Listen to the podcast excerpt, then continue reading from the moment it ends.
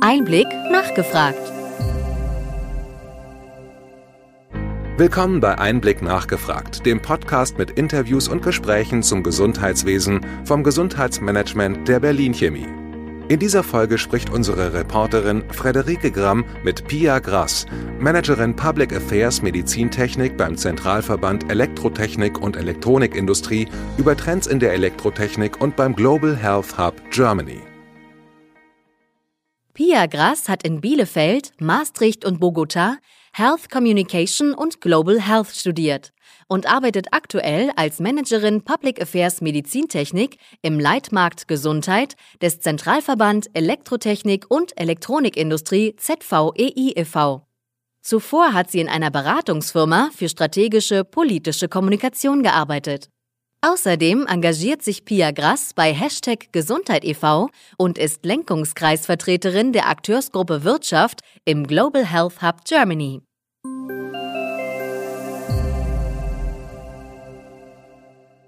Mein Name ist Frederike Gramm. Ich bin freie Journalistin im Bereich von Medizin und Gesundheit und ich spreche heute mit Pia Grass. Herzlich willkommen. Hallo. Hallo. Hi. Vielen Dank für die Einladung. Gerne.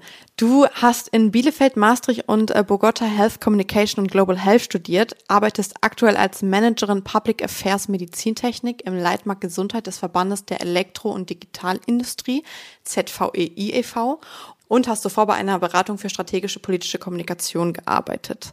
Außerdem engagierst du dich bei Hashtag Gesundheit e.V. und bist Lenkungskreisvertreterin der Akteursgruppe Wirtschaft im Global Health Hub Germany. Habe ich das so richtig gesagt? Genau, das stimmt alles. Perfekt. Meine erste Frage. Du bist beim ZVEI Managerin Public Affairs für Medizintechnik. Welche Rolle spielt der ZVEI im Gesundheitswesen? Ja, der ZVI hat verschiedene Leitmärkte, von denen die Gesundheit einer ist. Die Mitglieder im ZVI-Fachverband Elektromedizinische Technik, wo ich tätig bin, das sind Hersteller von elektromedizinischen Investitionsgütern, zum Beispiel aus den Bereichen Diagnostik, Bildgebung, Patientenmonitoring oder eben auch aktuell sehr präsent Beatmungsgeräte oder Lungenmonitoring. Ähm, Im Zweifel kann innovative Medizintechnik lebensrettend sein und ist oftmals auch Voraussetzung für viele Therapien. Mhm, okay.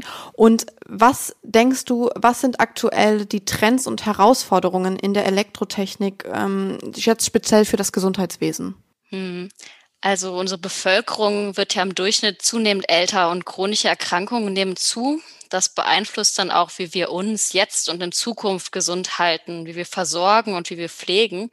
In der Elektrotechnik werden dann Lösungen erarbeitet, um diesen Herausforderungen eben begegnen zu können. Also das sind dann zum einen die medizinisch-technischen Innovationen aus den eben genannten Bereichen, aber auch Lösungen in den Bereichen Smart Home und Consumer Electronics, die das selbstbestimmte Leben dann fördern können. Okay, ähm, kannst du dazu Beispiele nennen?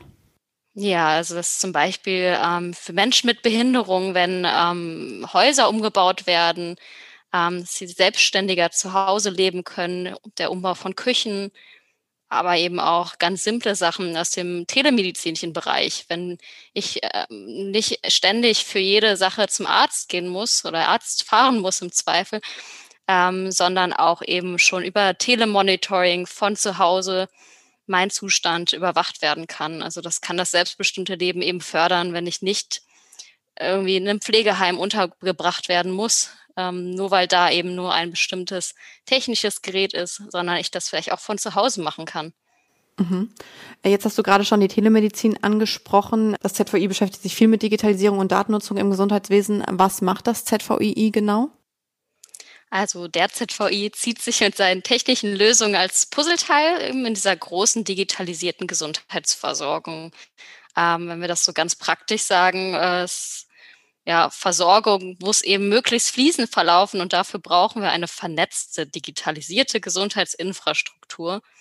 Ähm, diese Infrastruktur, die muss dann wirklich alle Sektorengrenzen, also ambulant, stationär überwinden und alle Akteure miteinander verbinden.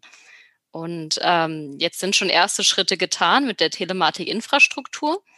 Aber es fehlt immerhin eben weiterhin noch so eine klare Strategie mit definierten Zielen, damit auch alle Akteure wirklich in dieselbe Richtung laufen.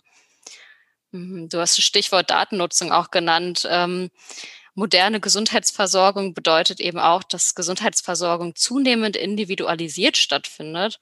Also das bedeutet, dass nicht nur eine einzige Behandlungs- oder Therapieart für alle vorhanden ist, sondern dass diese eben wirklich abgestimmt auf die jeweilige Patientin oder den jeweiligen Patienten ist und den jeweiligen Bedarf. Ähm, beim Thema Daten ist es dann zum einen, dass ähm, ja, Daten über die gesundheitlichen Hintergründe einer Person sehr relevant sind. Zum anderen ist das aber auch der Zugang zu verlässlichen Gesundheitsdaten für unsere Mitglieder aus der Gesundheitswirtschaft. Diese sind dann auch Voraussetzung für die Forschung und Entwicklung von neuen Technologien. Also ja, um mal ein Beispiel zu nennen, KI-Anwendungen äh, für die Medizintechnik, aber eben auch die Optimierung bereits bestehender Lösungen.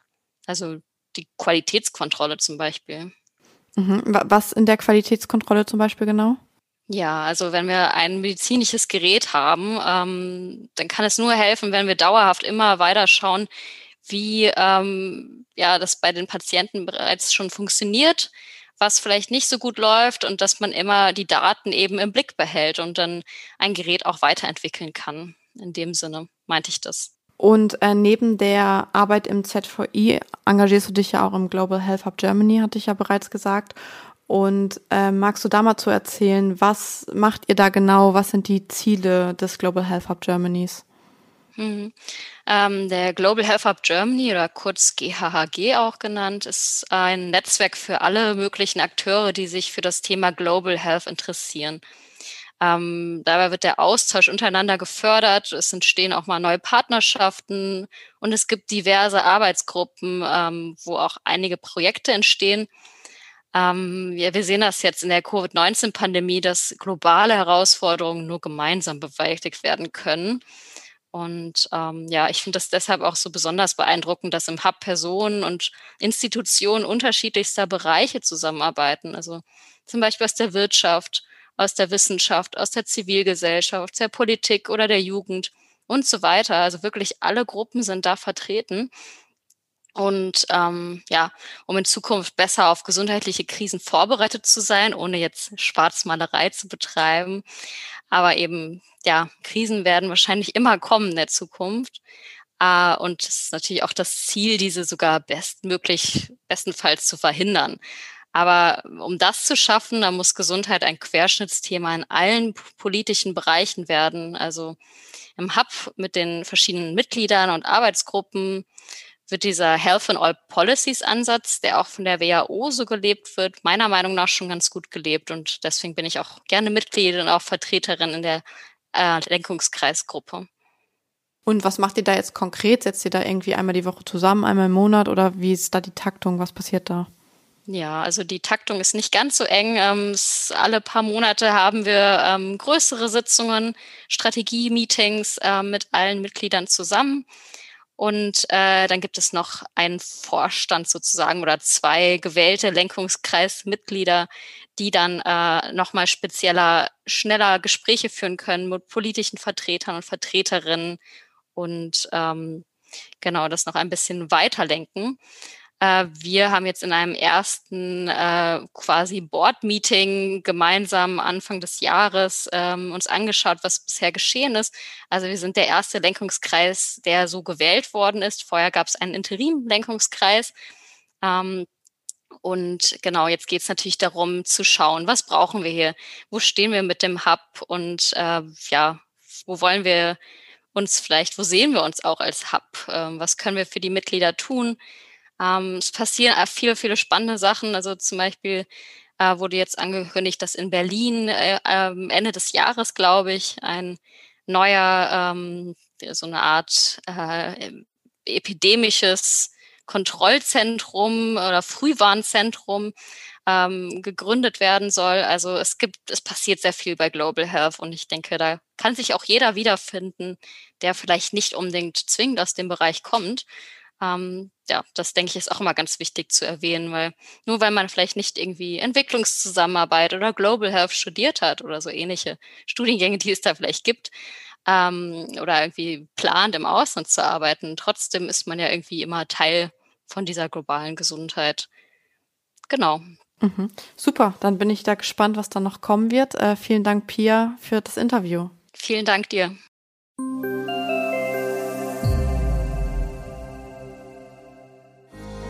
Wir hoffen, dass Ihnen diese Ausgabe von Einblick nachgefragt gefallen hat. Bitte schicken Sie uns gerne Anregungen und Fragen an gesundheitsmanagement at berlin-chemie.de. Wir empfehlen Ihnen für den schnellen Überblick der Trends im Gesundheitswesen unseren wöchentlichen Einblick-Podcast sowie unseren Einblick-Newsletter. Alles im Netz unter einblick-newsletter.de.